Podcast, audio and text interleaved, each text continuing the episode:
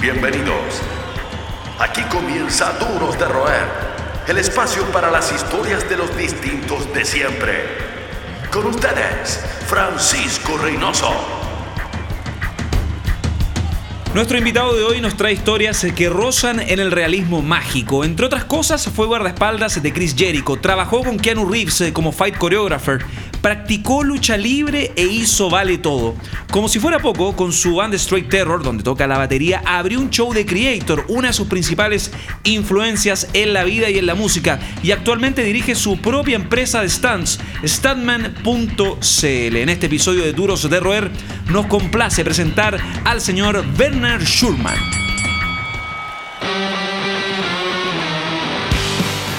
¿Qué tal, Werner? ¿Cómo estáis? Bienvenido a Duros de Roer. Excelente, señor.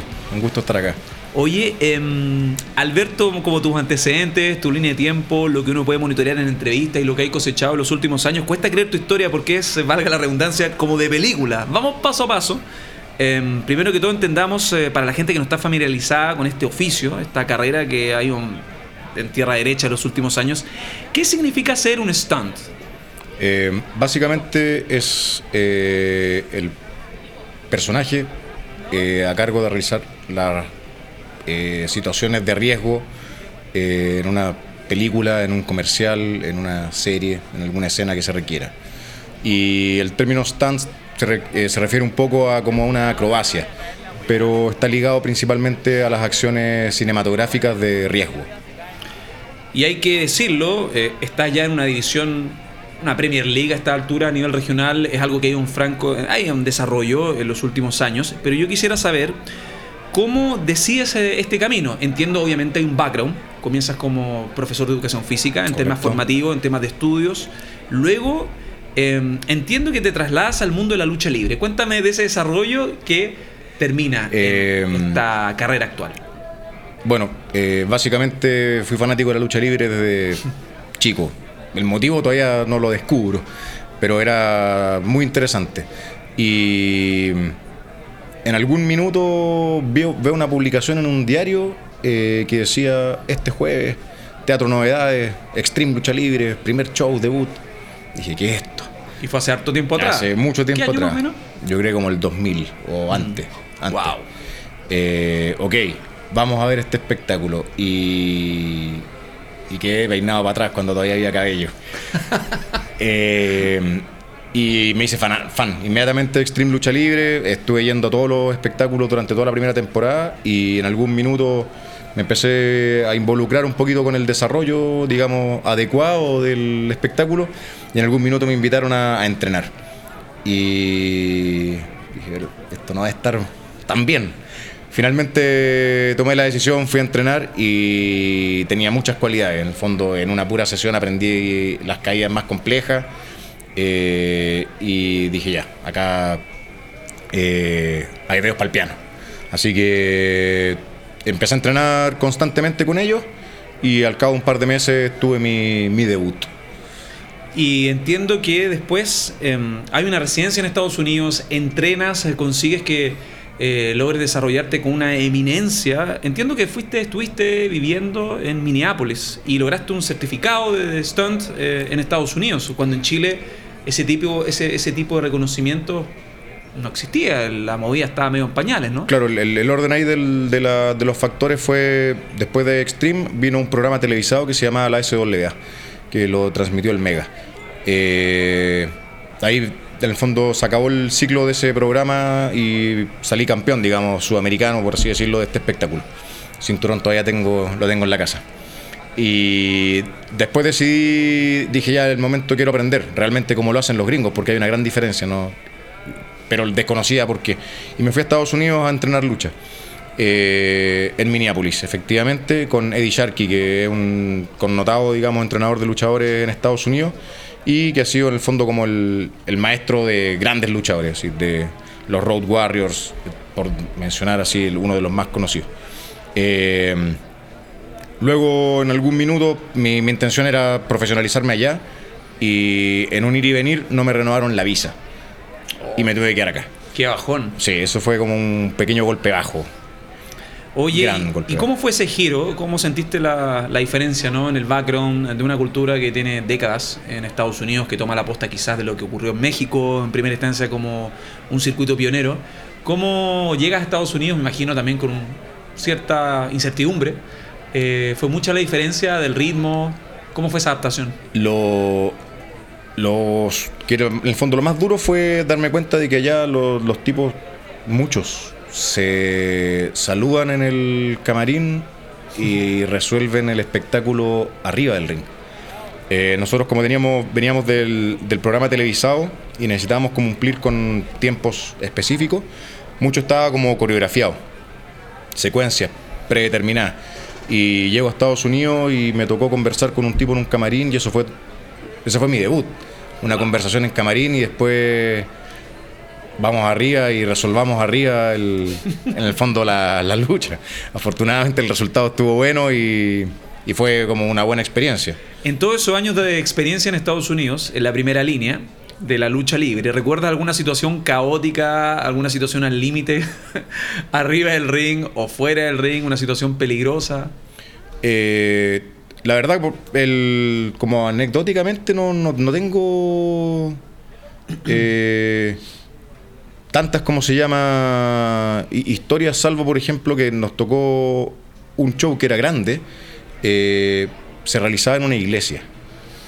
Eh, era súper raro, era súper raro, pero en el fondo eran como luchadores muy conocidos que habían tenido obviamente su... eran- eh, habían sido famosos, habían agarrado la plata, con esa plata se la consumieron en drogas y en, en chicas, y entonces en algún minuto como que llegaron muy requete bajo y... Y la idea es que era un grupo de luchadores, no era mi caso, no tenía ni un centavo, pero eh, estos luchadores en el fondo se estaban reivindicando y de alguna manera habían encontrado al Señor, por eso hacían show en las iglesias. Y, y habían, eran conocidos, conocidos en Estados Unidos. Eh, y ahí me tocó luchar con, con un tipo de mucha experiencia eh, y me preguntó, oye, ¿te manejáis? Claro. Sin saber de qué estaba hablando. No tenía idea de lo que estaba hablando. Al final, los primeros minutos fue un paseo y después, después ya como que retomé un poquito lo- la rienda del asunto, pero al principio no, no sabía qué hacer. Pero el tipo era muy profesional, así que salió todo bien. Y más encima me presentaron, él hizo de villano en esa ocasión. Entonces, en general, el villano el que se lleva los abucheos y el, el que va como de babyface se llama, que es como el, el- el héroe. eh, generalmente la, la gente lo vitorea inmediatamente. Vamos a escuchar eh, a la actual banda. ¿Cuánto tiempo llevas con Straight Terror? Werner? Straight Terror. Buena pregunta. Eh, unos 6, 7 años. son los que mantienen encendida la llama del rock. Seguimos conversando con los duros de roer. Seguimos eh, con nuestro distinto de siempre, el multifacético Werner Schurman en este Duros eh, de Roer. Werner, viajemos un rato a tu primera juventud. Ya la gente escuchó parte de tu historia cuando te inmiscuyes de una forma bien orgánica, hay que decirlo, con el mundo de la lucha libre y el oficio que actualmente realizas. Pero el metal también fue como un caldo cultivo, una inspiración para hallar un propósito de vida, como le ha ocurrido a varios invitados en esta, en esta temporada de Duros de Roer. Viajemos un rato a la adolescencia, a la juventud. ¿Cómo fue que te acercaste al rock y luego al mundo del metal, que te quita el sueño hasta hoy? Eh, se traduce todo a, una- a un verano en Maitencillo. Un amigo llegó con dos cassettes, eh, del cual uno era Anthrax, el Spreading the Disease. Charlie Benante, Scott Ian, Sería todo. Escuché ese disco y ya no. Ya. Esto es lo que. Y el otro fue el Show No Mercy. Y ahí Ah, trash de una. de una. Y sería todo. De ahí en Sin adelante. aterrizaje. Y, y de ahí en adelante no, no hubo vuelta atrás. Y fuera de Slayer y Anthrax, eh, ¿qué eran los otros grupos que tú escuchabas? ¿Partiste con rock o directamente con el metal? ¿Qué es lo que escuchabas cuando eras más chico? Eh, la basura que sonaba en la radio de- del- cuando andábamos en el auto con, con mis tíos, con mis papás. ¿Y tú, el primer puente al rock más cercano a tus gustos actuales, cuál sería? Eh, o sea, Anthrax fue lo primero. Ah, Anthrax Slayer. Sí, o sea, porque obviamente, claro, en la radio sonaban Los Prisioneros, sonaban. eh, ¿Qué año más o menos fue esta- este, año, este periodo formativo? habré tenido 12 años, no sé. ¿Y eso, Eh, 80 y? Ah, eso, matemática tú. bueno, ahí vamos a indagar también eh, en los hitos también de Werner Schulman, nuestro duro de roer. En, el en términos musicales, tú eres baterista eh, desde los 90 que has tenido varios proyectos, eh, Caravan 1973, eh, ADV y actualmente Straight Terror, donde estás tocando con tus amigos desde hace unos 6-7 años, como nos contabas. Y yo, fuera del álbum, fuera del primer EP, demo que ustedes lanzaron, recuerdo SoundCloud, otras plataformas donde ustedes, ustedes tuvieron cierta notoriedad en el circuito underground en Chile. Me imagino que hay un antes y un después, porque eh, la banda abrió a una, de sus primer- a una de sus principales influencias, Creator, que también entiendo fue uno de tus primeros shows de metal en los 90. ¿Cómo fue ese cierre de ciclo para ti? ¿Cómo llega una banda como Straight Terror a abrir a una de sus principales influencias en un circuito sobrepoblado como el del metal, donde no hay muchas instancias para tocar frente a 2.000 personas? Eh, bueno, como dijiste tú, el- mi primer concierto fue Creator, eh, ese mítico espectáculo donde quedó la escoba. eh, los carabineros de la nación estaban todos esperándonos afuera, listos para repartir. La transición palos. todavía no está. No, no había nada. Y adentro realmente era caos. Así, eh, las rejas de contención que eran de palo volaban por todas partes, volaban botellas, había sangre por todos lados. Sin embargo, Creator tenía una sonrisa así de, de oreja a oreja. Eh, bueno, afortunadamente pude estar en ese espectáculo y Creator siempre ha sido una de mis bandas favoritas. Y seguramente de las bandas que más he visto en la vida. Han por- tocado más de 10 veces en Chile. Acá han o tocado sea, muchas veces y he tenido la suerte de poder viajar a Alemania a algunos festivales de metal donde casi todos ha tocado Creator, entonces no sé, tengo que haber visto Creator 20 veces. Eh, y lo seguiría viendo. Eso es súper interesante, ¿eh? Eh, fuera de los viajes donde apuestas por desarrollarte la lucha libre, están los festivales de música. Eh, entiendo tú viajaste a Europa en un periodo donde no había una concepción de festivales de música. Estaba el Monsters of Rock en los 90, eh, un Chile Metal Fest que se hizo en el 98 con Death y Cannibal Corpse, pero la concepción de festival en Chile era bien limitada en el sentido de que era o en un velódromo con bandas más caladas, o era en un teatro monumental y se vendía el concepto de festival. Pero eh, me imagino que esa experiencia de haber ido al Wacken en Alemania dos o tres veces consecutivas fue bien reveladora e inspiradora, ¿no?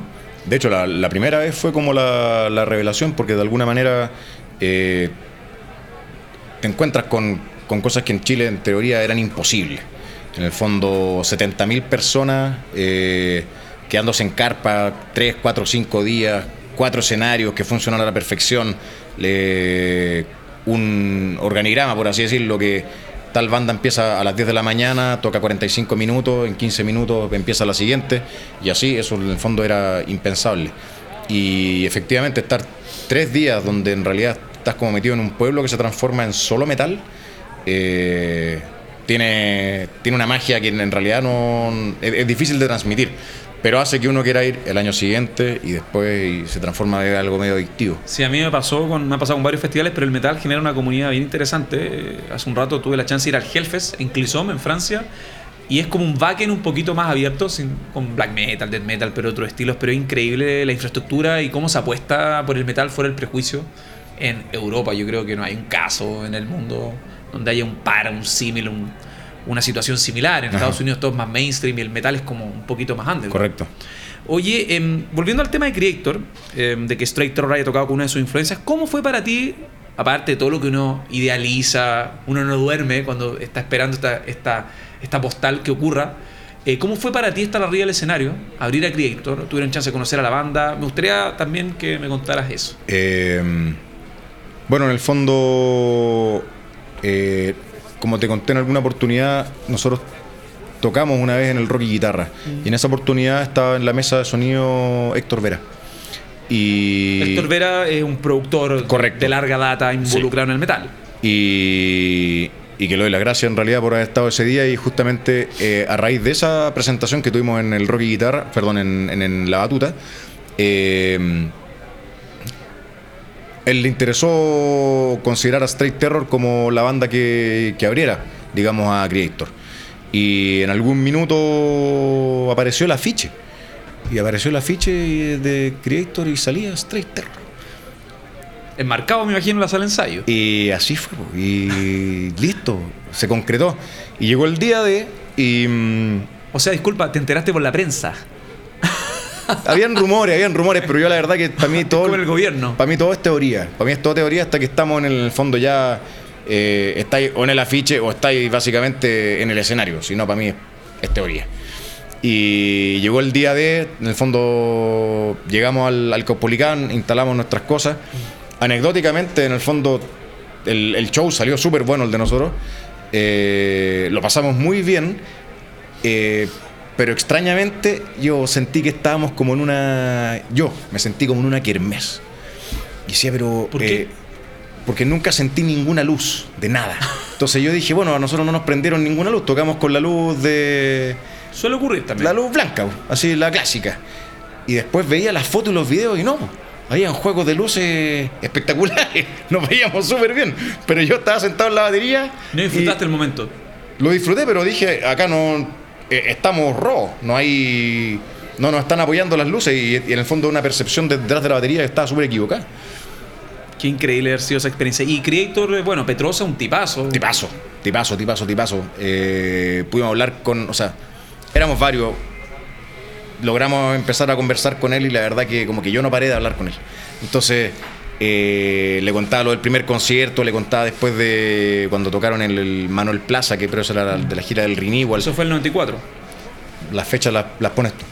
Eh, Me acuerdo. la- Todavía me queda memoria. del, del Renewal y yo como recu- recuerdo demasiado bien que en esa oportunidad como que en vez de Tormentor el perico decía Santiago Eh, entonces le- y él nos acordaba y decía oh, la, la próxima vez lo debiéramos hacer así Eh, entonces yo no paré de hablar con él así todo el rato y, y fue como un- de alguna manera un, no sé si cerrar un ciclo porque seguimos lo mismo pero un premio no lo sé cómo, cómo llamarlo poder estar con él eh, uno de los fundamentales, digamos, del, del metal y obviamente banda cabecera de, de- de siempre. ¿Big Four alemán o Big Four eh, el mainstream de la Bay Area? Ay, me quedo en. Bay Area.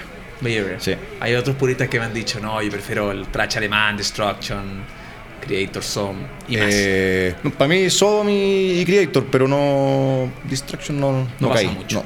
Oye, hablando de conocer a los ídolos, eh, hay otra historia muy buena que, que me gustaría corroborar, estos mitos urbanos que hay en este círculo pequeño. Y que te ocurrió, entiendo, corrígeme si estoy equivocado, en New Jersey, donde vas a un festival de metal y terminas de la forma más insólita como guardaespaldas de Chris Jericho. ¿Mito o realidad? Realidad, total. ¿Y cómo, cómo me puedes explicar cómo ocurre eso? Un Eh, chileno sin contacto termina siendo guardaespaldas de una de las atracciones, personaje, prominencia El- pública. Era una semana súper especial porque en el fondo, no recuerdo bien las fechas, era 14 de marzo, era WrestleMania 20, el evento más grande de la historia de la lucha libre eh, en Estados Unidos. Y la semana anterior, si mal no recuerdo, era el Metal Meltdown no sé cuánto, que era un festival en New Jersey. Eh, y en este festival de New Jersey estaban bandas eh, Obituary, eh, Vital Remains. Era bien. Tranquilito. Bien suave, metanol. Y entre esas bandas estaba Fossi. eh, Chris Jericho. que- donde Chris Jericho canta. Y que es la banda de, en realidad de él. Y mm, bueno, ese fin de semana eh, mi organigrama decía festival, nada más. Entonces me despierto muy temprano, me voy al, al local en New Jersey y llegué 9 de la mañana, 10 de la mañana, obviamente no había nada. Eh, 11 de la mañana empezaron a llegar algunas van con las bandas, después llegaron algunos productores y yo figuraba preguntando por eh, cómo podía comprar la entrada. Y en eso uno de los productores me dice, "Ya, pero eh, muy temprano, si esto empieza como, no sé, a las 4 de la tarde. Sí, pero no, no tengo nada mejor que hacer, pues me vine para acá. Y dice, ¿y de dónde eres? "Eh, de Chile. De Chile. ¿Y qué haces acá? Estoy tomando vacaciones de lucha libre y metal. Y el tipo como que quedó así. lo, mejor "No, de esto- los, lo mejor de los dos mundos. no lo puedo entender. Eh, y en eso me dice, pero ¿tú sabés que toca Jericho eh, mañana? Yo le digo, sí, pues con Fossi. Vine a eso. O sea, entre todas las cosas, una de las gracias era justamente eh, ver a Jericho. Y, y me dice, ya espérate, ya la entrada valía tanto, compré las dos entradas por los, los tickets de los dos días y el tipo me da la, como la pulsera All Access. Así como Mega VIP. todo. Y, Triple A. y después, en el fondo, en los distintos escenarios, tras bambalinas, da lo mismo. Y, y en eso me dice, oye, eh, no sé cómo se vaya a comportar un poco la gente con Jericho, como es famoso. Eh, ¿Queréis ser su guardaespaldas?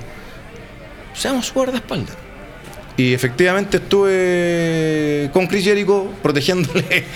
Era más grande que yo, pero yo estuve a cargo ahí de, de su seguridad en esa ocasión. Bueno, para los auditores, la gente que escucha el programa, eh, ¿podrías explicarles, desde la forma, desde tu rol de docente también, que es parte de tu formación, eh, quién es Chris Jericho? Eh, Chris Jericho es uno de los luchadores de la WWE, actualmente se llama así la, la Federación de Lucha. Eh, de los rostros más importantes que ha tenido en el fondo la industria de la lucha libre. Más que un club, una familia. Sigues junto a los duros de roer. Seguimos eh, con Werner Schulman en este Duros de Roer los distintos de siempre. Werner, entre tus trabajos, dentro, dentro de tus eh, experiencias, eh, te tocó brindarle una instrucción a Keanu Reeves. ¿Qué tal eso? Trabajar con una estrella de la primera línea en Hollywood, con un vínculo no menor con Chile en los últimos años. Eh, fue una película, eh, se llamaba Knock Knock, eh, de la onda como, un poco como bajo instintos, pero con, en el fondo actualizado. Eh, y, y dentro de muchas de las escenas que teníamos, una en particular era una actriz con un tenedor obviamente ficticio, se lo clavaba en el hombro y él tenía que caer al piso. Y bueno, el tipo eh, venía, venía de una película, no me acuerdo cuál era, pero era de samuráis. En el fondo ya había hecho miles de stunts, miles de cosas de acción y en este caso venía un tenedor al hombro. Eh, sin embargo, eh, el, el tipo no tomaba ninguna iniciativa. Siempre esperaba como la, la instrucción, digamos, en este caso mía, de que era el, el coordinador de stunts, coreógrafo de la pelea, en el fondo para se- el- generar en el fondo lo que uno está esperando de él. ¿Cómo fue trabajar con un tipo de ese alcance? Ya hablabas del tema del respeto por los roles. Correcto. Pero entiendo y nos contabas eh, antes de comenzar a, a grabar este episodio que Keanu Reeves es muy Mateo y hablamos igual de un tipo que debe tener eh, un reconocimiento, una seguridad importante. Solo situándolo con tu área, hablamos de un personaje, un actor que nosotros creemos, yo creo también, que cambió básicamente las reglas de- del cine, recordando su rol en las coreografías de Matrix, por ejemplo. Correcto, en el fondo, eh, hablando un poco de Matrix, efectivamente hay un punto antes y un después, digamos. Eh, sobre todo en el trabajo coreográfico con arneses y cables que se utilizan como para generar la ilusión de grandes saltos, de suspensión en el aire, etcétera. Ahí hay un, en el fondo, hay como un quiebre en, en lo que se hacía antes y lo que posteriormente se comenzó a hacer. Tu trabajo eh, requiere, fuera la preparación mental, física, teórica, harta precisión y por supuesto, como cualquier oficio al límite, ser riguroso y ser súper metódico. Em, por eso me, gustaría saber, porque tengo curiosidad, porque insisto, es una carrera que está en, en conocimiento público, por decirlo de alguna forma, en esta industria que está en desarrollo. Hay áreas de ficción que están también siendo cotizadas por empresas regionales. Chile está siendo visto con varias áreas, en- con varios proyectos ¿no? ligados a la ficción. ¿Cómo es un día normal de Werner Schurman y qué suena en tus audífonos? Como lo mejor de tus dos intereses. Eh, el laboral y por supuesto la música que es como tu complemento diario, ¿no? Música escucho cada vez que puedo, eso es, un hecho.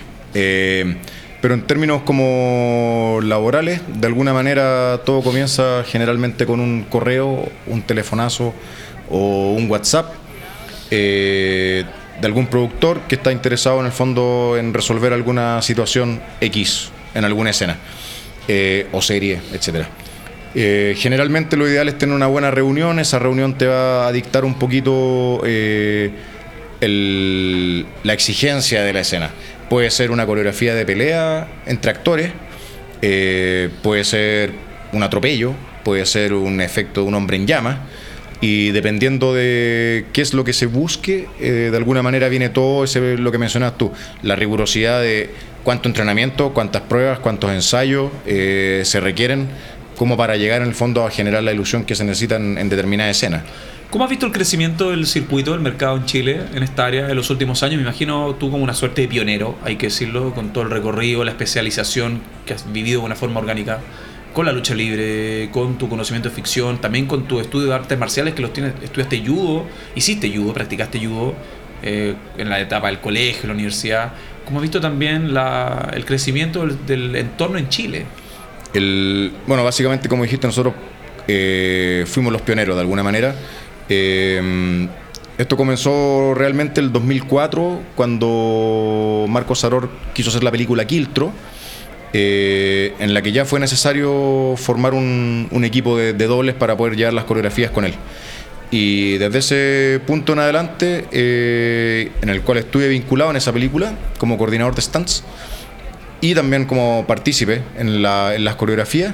Eh, finalmente, después del. Una vez en el fondo de que la película estuvo ya en los cines, eh, se empezó a abrir esta como eh, oportunidad de trabajar en distintas como producciones. Inmediatamente después de la película Kiltro nos llamaron para hacer en el fondo la supervisión de las Guayquimani Tolosa, no sé si las recuerdan, con Sí, Benjamín sí. Vicuña y con, Sí, en el 13. en el 13. Eh, con Daniel Muñoz, eh, una experiencia súper buena, gratificante y, y simpática, porque en el fondo había mucho humor detrás de. de- Y había de- disposición, me imagino. absoluta, de, de hacer todo en el fondo, todo con un, como con un, un- un aire un poco eh, humorístico de alguna manera, eso también como que lo, lo hacía que todo fuera como muy grato. Eh, y bueno, claramente el desarrollo de, de- de la industria de los stands ha ido ligado un poco a, a cada exigencia, a cada necesidad que se ha ido creando en alguna en, en filmaciones. ¿En qué proyecto estás trabajando ahora? Entiendo que hay películas, series en camino, algo que se pueda divulgar, porque entiendo también que hay un embargo cuando se están formalizando proyectos, sobre todo cuando trabajas con gringos o gente El- fuera. O sea, bien, bien a grosso modo, eh, se viene muy próximamente eh, una película de Andrés Wood que se llama Araña, eh, donde tuvimos mucha participación en términos como de supervisión de algunos efectos de atropello, etcétera. No, quiero, no puedo contar mucho Sí, más. claro.